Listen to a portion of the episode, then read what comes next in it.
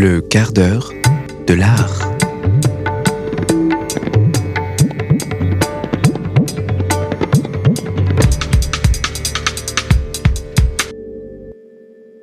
Bonjour à tous, vous êtes sur Radio Anthropocène dans l'émission Le quart d'heure de l'art. C'est Jade Bélissard qui vous parle et aujourd'hui nous accueillons Wendy Delorme. Bonjour Wendy. Bonjour Jade. Donc Wendy, vous êtes écrivaine, enseignante à l'université, vous avez écrit plusieurs livres, vous êtes également très militante, vous êtes féministe, très engagée. Vous écrivez un livre euh, qui s'appelle Viendra le temps du feu aux éditions Kamburaki, qui sortira le 3 mars prochain. Dans ce livre, donc, c'est l'histoire, euh, sans vouloir euh, dévoiler les détails, c'est plus l'histoire de, d'un système totalitaire où il y a des, personnes qui essayent de se révolter. On découvre tout au long du livre la, vie de ces personnages, qui sont des personnages assez, sombres, qui ont un, un, passé assez dur, assez violent, assez triste. Comment vous avez imaginé en fait ces personnages? Comment vous avez imaginé en fait leur passé assez dur? Pourquoi d'ailleurs? En fait, mon personnage de départ, parce que j'ai commencé au début, je, je, ne savais pas que j'écrivais un roman choral. Je pensais que j'écrivais un roman. Euh, je pensais que j'écrivais un monologue. D'accord. Donc le premier personnage qui m'est venu, c'est Eve, et c'est une euh, femme dont on se rend compte qu'elle est dans l'obsession d'un amour perdu et d'une sororité disparue, parce qu'elle elle vivait dans une communauté de personnes qui étaient euh, en autogestion et en marge du système, et cette communauté a été détruite. Et en fait, ce dont je voulais parler à travers ce personnage c'est de la perte du lien, de la perte de la sororité et de, la, et de, et de ce qui en découle en fait. D'accord. Et à quel moment vous avez décidé d'introduire plusieurs personnages? C'est-à-dire qu'au bout de quelques mois, presque un an que j'écrivais le monologue de Eve, il y a une autre voix qui m'est venue, c'est celle de Louise, qui est une, une personne oui. plus jeune. Oui. Donc Eve, elle, elle, Eve, elle a à peu près 38, 38 ans au moment du récit, et, et Louise, elle est plus jeune, elle a une vingtaine d'années. Oui. Et euh, elle est plus joyeuse, elle est, et puis elle observe le monde euh, qui l'entoure avec un œil euh, à la fois analytique et, et, décalé. Oui, très observateur finalement ouais. de ce qu'elle vit. Oui, c'est vrai qu'on le sent bien. Puis elle est plus ancrée dans le présent. En fait, au début, ce sont des personnages qui se sont mis à, à me parler. J'ai J'entends des voix. non, mais non, et après, après, voilà, euh... après, la voix de, de, de Rosa m'est venue, qui est un personnage plus âgé, qui est coincé oui. sous la pierre, parce qu'il bon, y a toute une histoire de, de, de, personnes qui travaillent dans la pierre, dans la montagne, oui. et oui. qui restent coincées dans la montagne. Voilà. Oui, ce sont des textes de Rosa qu'on retrouve. Ouais. Donc, ce sont plusieurs personnages majoritairement féminins. Il y a un personnage qui m'a touchée, moi, c'est Raphaël. Donc c'est le, seul homme que vous décidez de faire prendre la parole dans votre livre. Donc on, sent qu'il n'y a pas du tout de domination masculine parce que justement il est tout seul, euh, il est tout seul parmi ces personnages féminins, enfin ces personnages principaux, je parle. Pourquoi vous avez décidé d'introduire Raphaël en fait euh? Alors, ce personnage de Raphaël, c'est le, le, compagnon de Louise. Donc, il a, il a à peu près 24 ans au moment du récit. Et il faut savoir que la, le roman se passe dans une société dystopique, c'est-à-dire que c'est notre société. Alors, je, il faut savoir que je l'ai écrit avant la crise du Covid. J'ai terminé de l'écrire en décembre 2019. D'accord. Donc, donc, le, le premier jet du roman, euh... le premier jet du roman, j'ai fini de l'écrire en décembre 2019. D'accord. Et j'étais loin d'imaginer que quelques mois plus tard, on, on vivrait le euh, le, le, confinement, le couvre-feu, couvre etc. Oui, voilà, parce que les premiers échos de la crise sanitaire me sont parvenus peut-être euh, fin janvier, début février. Enfin, c'est oui, arrivé très vite, mais mais euh, voilà, en décembre, en décembre, je, je pensais pas qu'on allait vivre ça. Et du coup, c'est complètement dingue parce que je j'imagine ces personnages, donc Louise et Raphaël, qui vivent dans une société où il y a un couvre-feu, où il y a plein de choses qui sont interdites, où les déplacements sont surveillés. Mais en fait, j'ai imaginé cette société comme une extrapolation de choses qui existaient déjà avant oui. même le couvre-feu, c'est-à-dire les, on, les, populations ne peuvent pas se déplacer comme elles veulent dans le monde. Euh, on bloque les migrants aux frontières, on les met dans, on les laisse dans des camps, dans des conditions inhumaines, etc. Donc ce livre, il parlait de ça à la base. Oui, euh, il parlait de ça, mais du point de vue de deux personnages qui vivent dans la capitale d'un pays euh, privilégié. Et donc Raphaël, ce personnage m'est venu parce que je, bah, il, en fait, c'est des voix qui me parlent. ce personnage s'est mis à me parler. Je sais pas, il y a une phase de créativité en fait où on laisse les choses venir. Et oui. puis il y a du matériau qui vient. Enfin, j'ai commencé à. à en fait, c'est comme si vous imaginez une histoire pour quelqu'un, que vous lui racontez une histoire, mais en l'inventant au fur et à mesure. Oui, d'accord. Et à un moment donné, il y a des choses qui vous semblent évidentes. Bah oui, Louise, elle n'est pas toute seule. Elle habite avec quelqu'un. C'est qui ce quelqu'un? Bah c'est un garçon et c'est Raphaël. En fait, ils sont en couple, mais leur histoire elle est plus compliquée que ça. Parce que Raphaël, euh, et eh ben en fait, euh, il a un secret et Louise, elle est en, en couple avec lui pour le protéger. Oui, ouais. Parce que c'est un secret. Euh... je peux pas spoiler, mais oui, bien sûr, on va pas voilà. spoiler, et, oui, c'est sûr. Et, du coup, voilà, ce personnage m'est venu. J'avais beaucoup d'affection pour l'idée de créer un personnage de jeune homme qui a une vingtaine d'années, qui veut pas être un dominant qui choisit euh, de désobéir euh, et de déserter et, euh, et qui s'exprime sous forme de lettre à sa mère. Parce qu'en fait, il écrit à sa mère pour lui dire je, je, vais, je vais partir, je vais déserter, euh, voilà, euh, je veux plus pas vivre dans ce système. Ouais, et j'ai beaucoup d'affection pour Raphaël, pour ce personnage. Ouais. Oui, c'est vrai qu'on sent vraiment, enfin en tout cas, il m'a touché avec ses, quand il écrit à sa mère où il explique en fait ben, la souffrance finalement qui qu'il a en vivant dans ce système-là. C'est vrai qu'on reconnaît beaucoup de parallèles avec la réalité, avec les manifestations, euh, et on parle de violences policières. Euh. bon, c'est vrai que c'est des sujets qui ont été un peu actuels euh, ces dernières années, mais c'est vrai que si vous l'avez écrit avant le couvre-feu, avant la fermeture des librairies, des cinémas, des théâtres, ça doit être particulier. Comment vous, est-ce que vous pensez que, à l'image de votre livre, il faut une révolte pour par, par, exemple arriver dans un milieu euh, un peu plus euh, un peu plus meilleur en fait pour ce monde. J'ai pas de solution, mais ce que, ce que j'ai voulu exprimer dans ce livre et dans les choix des personnages, c'est que quand on est face à une société, alors ils sont dans une société totalitaire, ce n'est plus une démocratie. Mes personnages, ils sont dans une société, mais qui est en fait une extrapolation de choses qui existent dans le monde aujourd'hui. D'accord? Il euh, n'y a rien dans ce roman qui n'existe pas déjà quelque part dans le monde. Oui. En termes de, de, domination des populations par leur gouvernement. Donc c'est comme un mix de choses qui existent déjà dans différents pays dans le monde.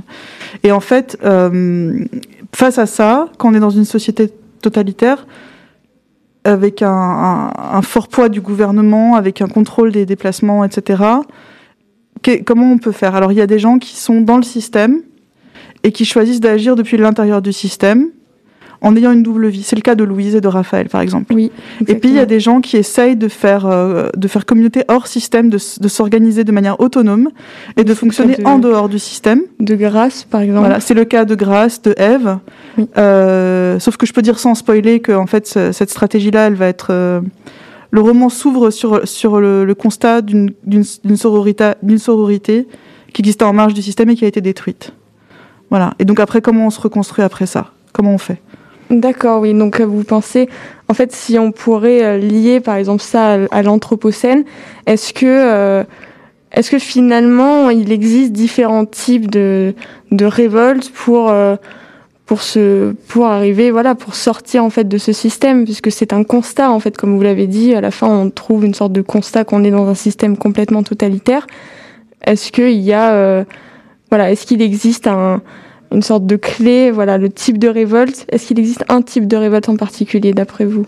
Il en existe plusieurs, et c'est ce que j'essayais de dire à travers ces personnages. Raphaël, lui, finalement, il vient donner le, la clé du livre, parce que Raphaël, lui, veut mettre le feu. Il veut mettre le feu aux institutions. Et une de ses lettres commence, puisqu'il s'exprime sous forme de lettres, une de ses lettres commence par la phrase « tout brûler ». Euh, réduire en cendres un par un les grands édifices du pouvoir, tout brûler. Et donc lui, lui c'est la révolution par le feu, par la, violence en fait, mais par une violence de, de, défense en fait, d'autodéfense. Euh, Grâce et Ève, elles choisissent une révolte par la, sécession. Elles font sécession. Elles, elles s'organisent autrement, ailleurs. Euh, et puis Louise, elle choisit la résistance à travers la double vie puisqu'elle euh, elle a une vie officielle et une vie officieuse. Oui, on Je peux pas trop spoiler, mais c'est vrai que c'est un personnage qui passe, qui passe entre les mailles du filet parce que finalement, dans tous les régimes totalitaires, on se rend compte que c'est comme l'eau. Enfin, on peut contenir l'eau, mais à la moindre fissure, l'eau s'échappe. Et c'est ça les populations en fait qui sont euh, qui sont, sur, qui sont sous surveillance. Euh, c'est comme de l'eau.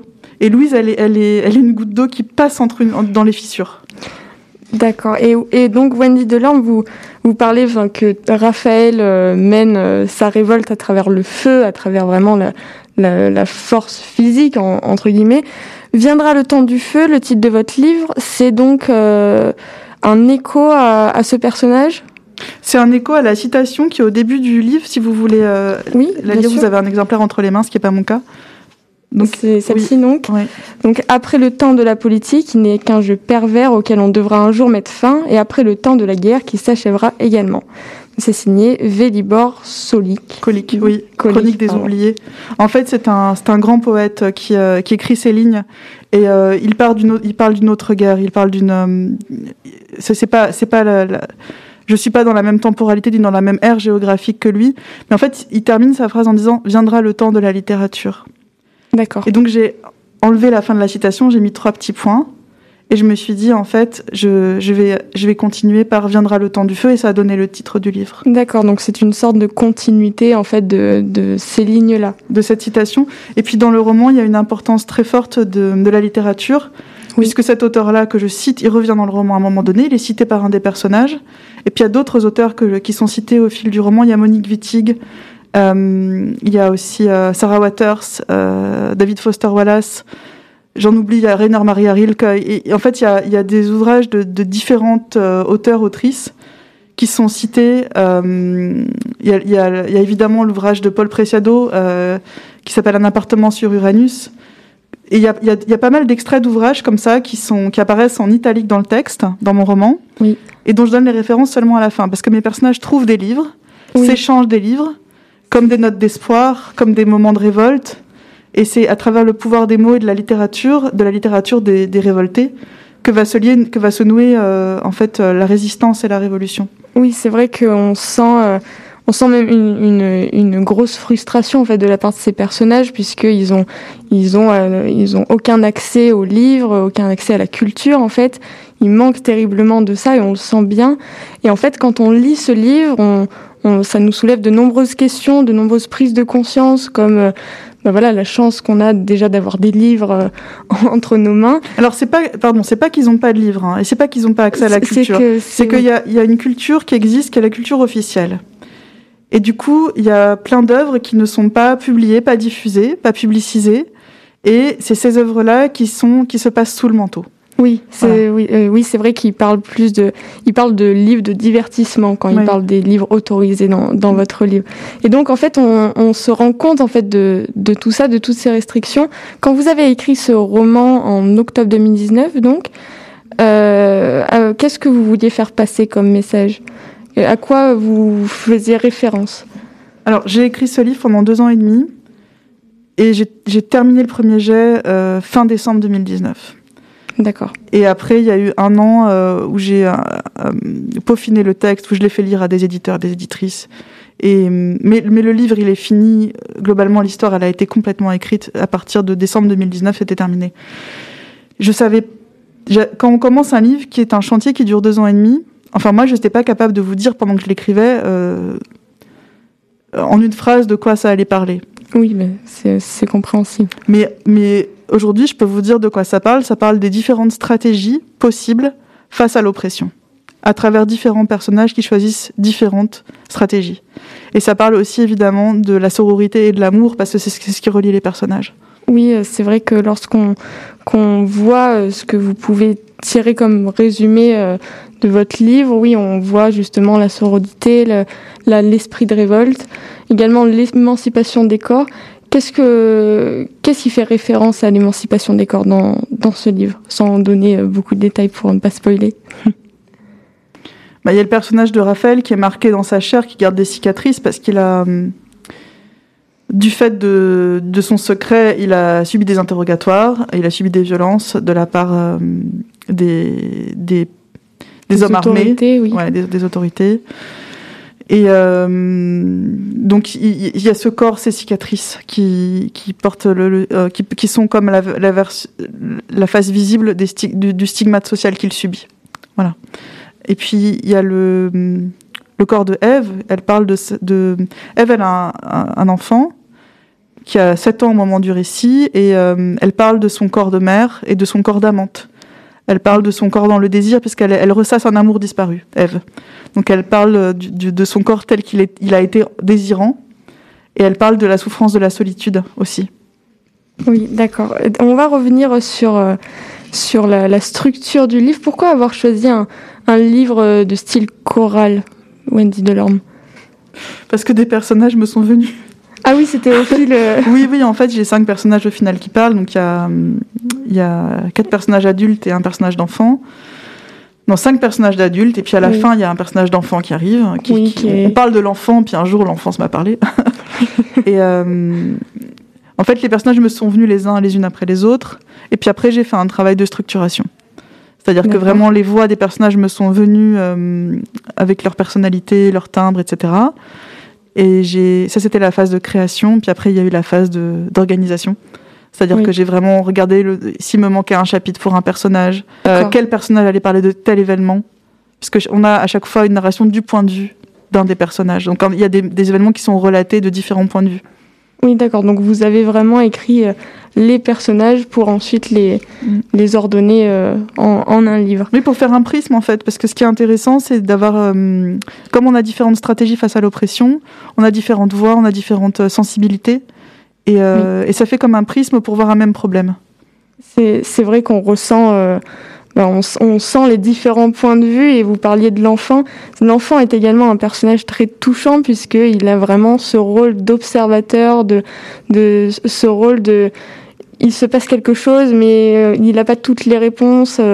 C'est pourquoi avoir choisi d'introduire un enfant?